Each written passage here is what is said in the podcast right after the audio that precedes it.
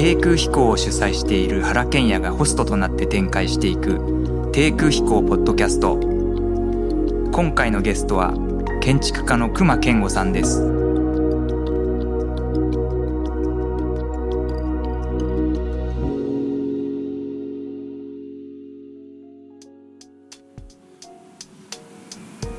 熊さんこんにちは。あこんにちは。もう本当にお忙しいとこ今日はどうもありがとうございます。いえいえあのいろんなとこですれ違いながらこうタクシーの隣り合わせになりながらいろいろ話をするっていうのが日常の会話のような気がするんですけども、まあ、今日はこう改まって、まあ、少し長い長い時間お話を聞きたいなと思ってるんですけどもあのまあ熊さんとの出会いは結構古くてですねもう25年ぐらい前なんですけどね、うん、あの最初に僕があの鳥取県の青谷っていう町がありましてまあ、和紙が盛んでですね盛んというかこう和紙の好き手が比較的若手がいて、まあ、そこは可能性があるなと思って、まあ、そこにその和紙の博物館を作りたいっていう話が湧き上がってでその建築をお願いしますっていうことで熊さんを訪ねたのが最初だったような気がするんですけども、まあ、その時にあのちょうど水ガラスがあの熱海の辺りで竣工していてで建築を見にあの連れて行っていただいたというのが始まりだったんだあれから25年経ってしまいましたね。ああ四半世紀ですね。そうですね。まああの最初は熊さんといえば、まあ、確かに M2 の印象がすごく衝撃的だったんですけれどもまああのもう一回その出会い直した頃はその富山町という、うん、そのまああれ福島県ですかね、えー、ね、宮城県か。宮城県ですね。宮城県の富山町っていうところのその伝統芸能伝承館っていうまあいわゆる民間電車の能があって、まあ、そこにこの、まあ、ローコストに能舞台を作るっていう話があって、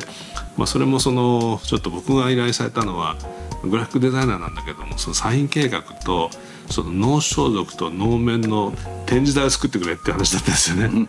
うん、まあ展示台かと思ったんですけど、一生懸命作ってあのお土産にポスターかなんかをプレゼントしたような記憶があって、まあ、その辺りからなんですよね。その頃のクマさんはあのすごくそのフィルター系っていうかこう木の、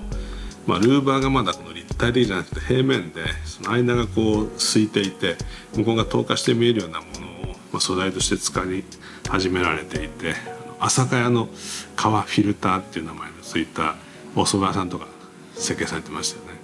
あの辺のその熊さんの素材の出会いっていうのが目撃してきた気がするんですけどもその辺のこう、まあ、建築の、まあ、リスタートっていうかのお話をちょっとしていただけると嬉しいなと思うんですが。うん、そうですね朝霞屋は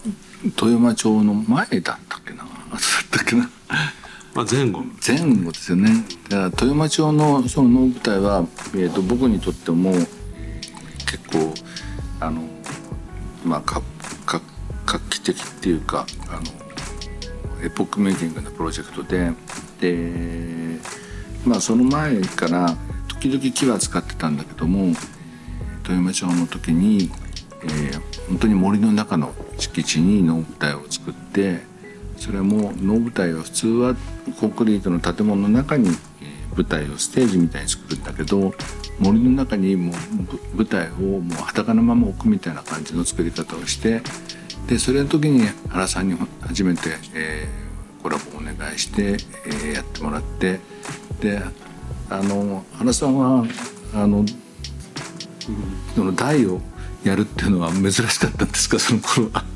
あの基本的に僕グラフィックデザイナーでしたからあの、まあ、ロゴ作ったりポスター作ったり、ブックデザインやったりするので初めてねその現象石っていうね、あのこの辺は石が取れるんだよって言われて、その現象石を使ってサインを作ったりした、まあ僕にとってもやっぱ素材の目覚め。あそうなんだでもねあの現象石をこう全体にグラフィックもあれなんかこう台形っぽくなんか裾広がりっぽくて地面にこうなんかえー、どしっと構えたみたいなグラフィックでであの原小石の台もそっち面にガシッとみたいな感じのなんかそういうこうこうある身体的ななんか感じのするグラフィックを作っていただいたなって感じがしてで台もそれからあの中の木の、えーと、なんかいろいろサ,、サインがあったじゃない。誰もこう台形っぽい形でのプロポーションで。でしたねなんかね。ねあれもすごくかっこよくて新鮮で今まで、まあ、そういうこう中の展示パネルっていうのは四角いもんだとばっかし思ってた。台形ですごく建物にあの僕のやろうとしてることをなんか原さんがバーッと一瞬にして掴んで形にしてくれたなっていうのがあのとてもあの印象深いプロジェクトで。であのプロジェクトは、えーと、今までのその、まあ、M2 以降の、えー、90年代のあのスタイルと違うこうスタイルのプロジェクトとしてあの評価されて、えーと、建築学会賞と建築会の中では芥川賞みたいな賞をもらえたりしたので。まあ、自分にとっても忘れられないプロジェクトだしそれを原さんと一緒にできたっていうのは、まあ、その後のいろんな原さんとコラボするの大スターティングポイントはあれでしたよね。そうですよね僕もちょうどあの竹雄のペーパーショーとかやってましてね、うん、あのまあ、グラフィックなんだけどやっぱ色や形じゃなくて素材とかテクスチャーとか、うん、まあ、ハプティックな感じっていうかね、うん、そういうものに対する目覚めがあったので、まあ、熊さんがその熊さんという建築家はすごい学習能力の高い人だと僕は思っていてあの毎回プロジェクトごとにその素材をものにしていかれるっていうかねそういうことをまあずっと非常に感じてたのであの辺の一連の建築の素材の目覚めっていうのは僕にとっても同じ追体験するような感じで見せていただいていたんですけどね。あのその後その馬頭町の広重美術館もありますよね、うん、あれもそのなんかこう木の樹脂の中に木の中になんかこう木が曲がらないような液体を注入するとかっていうふうな話だったんですかね。なんか細長い木なのにあんまり反らないで非常にその綺麗にこう整列し勢いに生産させるような、ああれはねえっ、ー、とあの遠赤外線処理って言って、まあ、簡単に言うとあの温度低い温度で焼いてで焼くと中の導管の中の導管の弁が全部飛んで液体が奥まで浸透できるようになるのでその状態にしたものを液体につけて浸透させるとあの中で処理とかが起こらなくなるっていうの技術なんですよね。まあでもあれすごい僕も感動したんですよね。あの木っていうのは大体反るもんだと思ってたんだけど、うん、それがこうビシッとこうなんかこう美しいあの本当にルーバーとして並んでいて。まあ、ああいうものとかその長崎県立美術館っていうのも、うん、サインをやらせていただいたんですけども、うん、あれは石のルーバーでやっぱりまあそういうこう空いた空間の中に物体が整列していくそういう印象だったと思うんですけどね。うん。だからその辺もあのこっちの建築でやろうとしてることをこう原さんが一緒に把握するっていう以上になんか建築で例えば長崎だと建築の中でできなできなかったことの先をやってくれるっていうところもある。なと思って。長長崎の場合っていうのは私あのあれだけの県立美術館なんて大きい建物だとルーバーもどっちかというと石を使ってそれを石を絶対落下しないように安全なディテールでやると。結構ガシッとしたルーバーになっちゃってあもうちょっと繊細なものができないかなかったかなと思うと原さんが美術館の目の前のサインでさーっと繊細なものをやってくれてでなんかそのサインができて僕もあ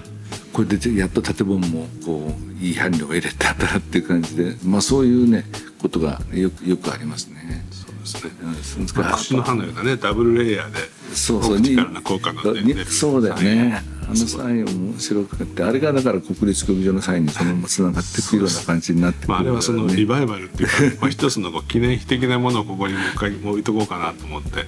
まあ、ルーバーに対するルーバーですからね。そうだね、うんその後あの愛知万博ってあったんですよね。うんうん、愛知万博っていうのはあの熊さん中澤慎一さんがコンセプトを書いて「うん、あの自然の H」っていうテーマで、あの森の中でやろうそのコンセプトに僕は結構感動して、あのもうパビリオンとか作らないで、あの虫の巣があると巣の巣穴があるとその中で虫の目になって入っていけば逆にエクスペリエンスはその中でできると。パビリオン作んなくても非常に新鮮なエクスペリエンスが森の中から得られるんだっていうような発想だったんで結構これはハイテクノロジーの使い方としては面白いなと思ったんですよね。だけど熊さんもなんか水平回路ってねすごくアンジュレーションのあるその起伏のある土地に全くその傾斜のない道をずっと作っていくことで、あのむしろその自然の起伏を感じるっていうふうな、まあ、そういうコンセプトの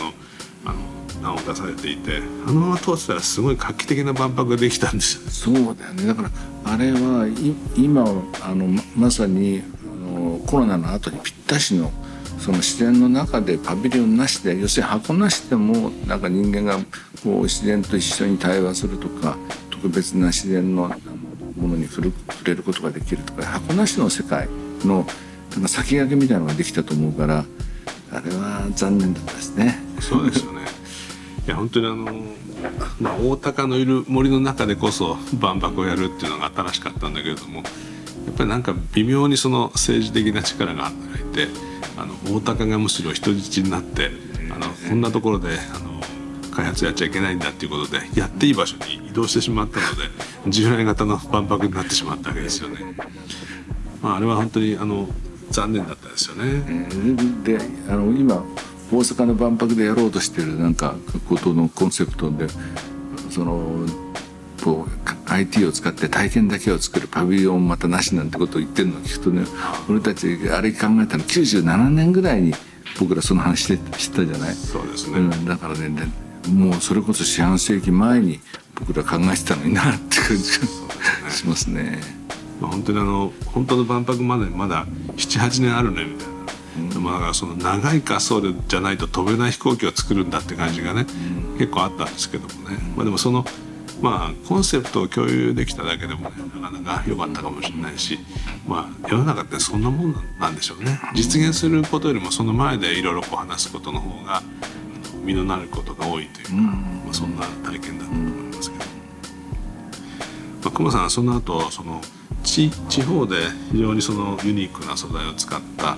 地域地域で素材に出会われて、まあ、それをこう積み重ねていきながらだんだんこう東京に帰ってきてそして一気にこう世界に出られてしまうわけですよね。あの中国でグレートウォールのなんかプロジェクトをやって、バリの頂上の麓でなんかリゾート、まあ、いろんな建築家がやってきていろんなパビリオンを作るようなプロジェクトがあってその中で竹のパビリオンを作られましたよね。あれが熊健吾がなんかこう世界にこう発信された一つのきっかけだったような気がするんですけど、うん、そうですねあれ実際にあの、えーと、出来上がったのが2002年に出来上がってであれができたできて一気に海外のプロジェクトが増えましたねだからそのやっぱり僕の海外に対する一つの、まあ、名刺みたいになったプロジェクトででやっぱりあそこでじゃあるジャンプができたっていうのはあそこで建築家が競うみたいな形の場所だったから、まあ、例えば他にもバンさんとか、えー、いろんなあのアジアの建築家が10人ぐらい呼ばれてやる時になんかそういう場所で他人と並べられた時にどう見えるかみたいなことを考えたっていうのは自分にとってすごく良かったですね。東京で普通にクライアントで1対1でやってるのとは違うなんか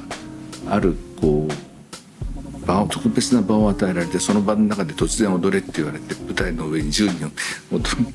立たされて10人裸で立たされてなんか踊ったみたいな感じのある種の恥ずかしさの中でポーンと飛べたって感じがありました。竹っていうのもね、まあ、その馬頭町のその木の、まあ、ルーバームのねあの直線性っていうのもまあすごく驚いたんですけども、竹っていうのは本来こうああいうふうに建築としてねあの使われたことはあるんですかねそれ以前。は。もちろんこう民間の民家のようなものとしては何かあるのかあんまり建築素材としてね。えっ、ー、とね竹はまああの例えばインドネシアなんかでもバリなんかでもこう組んで柱と梁を組んでで使うっていうやり方があってでもああいうふうにスクリーンで全面をっていうのは、えー、多分珍しいやり方だったと思いますね。だからその僕がそこで目指したのはなんか構造体があってその上にあのスクリーンがあるっていうんじゃなくてどれがスクリーンであるかどれが構造であるか分かんないような状態を作作りたいていうかそういうなんかあの今までの建築って必ず構造体があってでその外になんかスキーをつけるっていうそういう構造プラススキンっていう操作がこう露骨に見えるっていうかそれを露骨に見せようとするみたいな建築家らしいあざとさみたいなのがあったんだけどそうじゃなくてどれが構造かスキンか分かんないようななんかモヤモヤっとしたものを作ろうっていうふうに思ってそれがあのまあ中国の技術その時は今の中国と比べて全然建築の技術なんかもあの低かったんだけどそのその低さがもたらすなんかこう竹床ある種揺らぎみたいなその寸法がずれてるとかまっすぐじゃないとかいうその揺らぎ感とあのうまい形であの技術の低さと僕でやろうとしてることがシンクロしたみたいな感じはありましたね。そこ自分で行かれて泊まられたりしたことあるんですか？ああれはねもちろん何度も泊まりましたね。うん、それなりに快適でした？えっ、ー、とねあの泊まれる泊まれる構造になってるんですか？えっ、ー、とねあれは基本的にはホテルで、えーと、開業した時であれ丸一棟で60万円からかなんですよ。ホテルで、えーと、4, 4ベッドルームあって、えーと、60万円だからまあ高いといえば実際高いですね 実質部屋で今はだからもっと高い値段で貸してるんだけどまあ一番楽しいのは真ん中の水の中に囲まれたティーハウスって僕らが呼んでるスペースであそこで夜飲んでて、まあ、目の前にパンリが長女があるのはなかなか特別ですね。なるほどね。まあでもずっと透過性みたいなことにね、うん、あの水グラスも実は、まあ、熱海の水グラス大好きだったんですけどもあのまあ、そもそもそういう建築体験をねそのこう現代建築家の作ったものに止めていただくっていう、まあ、しかも出来たてのっていうことがあんまりなかったんで水ガラスは結構感激しました。まあ水浸しっていうのもねあれはそのまあバリとかあのとこ行くと、まあ、プールがインフィニティエッジになったりするんだけどもなんか鉄骨構造で割と華奢にできてるんだけども日差しがぐぐっとガラスの周辺ガラスの部屋の周辺に張り出していてあの、まあ、それがこう太平洋に続いていてね、うん、それで鳥がスーッと飛んできてこうパシャパシャっと水浴びをしながらこう去っていくんですよね。そういうのをこうガラスの内側でこう見ながら過ごすっていうのは非常にその、まあ、贅沢な気もしたし、まあ、ある種こう無理めな気もしたんですよねこんな こんな無理な空間をこんなところにこう実現してしまうのが建築家なのかなと思ってね、まあ、それが結構あの衝撃だったんですけどもでもやっぱりとても快適であれもなんかスタッフと一緒にもう一回泊まらせてもらいにね行ったような気がするんです。なんか花研究室の5周年記念みたいな時にですね みんなで泊まりに行かせていただいたんですよね。まあ、でもそのそれ以降本当にまあ、すごくたくさんの仕事をされてて、まあ、去年一昨年でしたっけねとステーションギャラリーちょっとステーション美術館で東京駅の「あの熊のもの」という展覧会をされたんですけどもこれはやっぱりそのご自身の素材を振り返ってくるような展覧会だったと思うんですけどもそもそもその「熊のもの」っていうネーミングが面白い。やっぱそれはやっぱり熊さんのあの発見したものというような意味なんですか？うん、なんか何のタイトルにしようかって時にえっ、ー、と、まあ、物質マテリアルをテーマにするで、まあ、どうせだったら楽しい方がいいなと思って熊のものっていうとマテリアルであると同時に熊好みの熊好みみたいなニュアンスもあってやっぱ熊好みっていうのがあるなっていうふうにまあ、この頃感じてるんだけどその熊好みは本質は何なんだろうかみたいなことが分かってる中にしたいなと思ってああいうふうに私が名付けたんですね。なるほど。熊好みって何ですか？どんなもんですか？やっぱりねその単なる透過性があるっていうんじゃなくて透過性がありながらなんかそこに質感があるみたいなこと。でそのねあのある種のこうラフさみたいのもあるんだなと思いますね。だからあんまり整然としすぎちゃうのじゃなくてある種のラフさですより最近はそのラフさラフさの方に思考が向かってるような気がしていてだからなんかそのコルビジェもあの最初白い綺麗な箱作ってたけどだんだんロンシャンのとかあのこうザラザラしたコンクリートになってくるじゃないでなんかある年齢いってくるとそういうこうザラザラしたこうなんか質感があるものにこうの近くにいると安心するみたいな感じがあって、まあ、そこの部分に最近好み好みが移ってるような気もしてだから原 それは原さんが東大の最終講義のポスターの時に原さんのやつがこうこうあれハッチングのやつがあってちょっと今までのあの僕が思ってた原風からちょっと一歩踏み出してなんかこうラフな感じでいったら最近の僕の好みをまたうまく見つかされたのかなっていう気がして。あれはどうあれはなんかすごく新鮮だったんだけど。な。まあ、畳イワシって言われますからね熊さんとだその透過性っていう時にそのトランスルーセントっていうのは均質な不透明性っていうか、半半透明性なんだけど、畳イワシっていうのはこうボロボロしてるっていうかね、そのボロボロした半透明性みたいなものが、まあ、熊さん的なものでありまたひょっとするとその熊さんが言うポスト工業化社会っていう、まあ、そういうようなあの副題がついてた気がするんですけども、まあ、そういうものとこうつながっていくような感じがあるのかなと思ってたんですけどね。うん、まあ、まあ、熊さん本をいくつか読んでると。あの幼少期のねお父さんの話が出てくるんですよ時々ね。あのいつも家を改築してたっていう話が面白くて、まあ、そういうところにもなんかその熊好みっていうののルーツがあるんですかね。あそれはねありますね。ででその全部家を壊して新しくゼロから建て直すってほどのお金はないうちだったからででもその子供が大きくなるにつれてその部屋が必要になってくるのでその継ぎ足すぐらいのお金はあったわけ。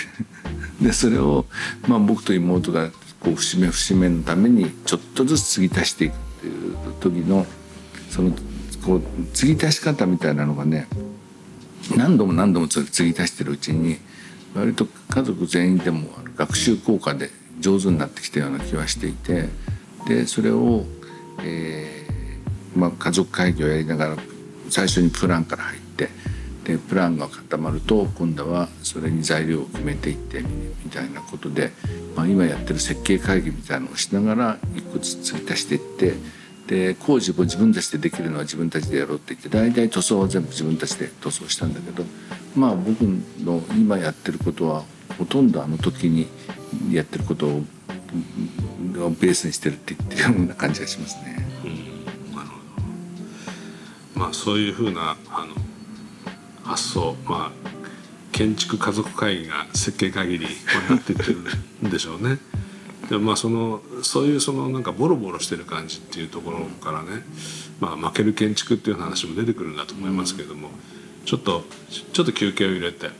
後半負ける建築のあたりからまた話を伺いたいと思うんですけどもちょっと休憩します。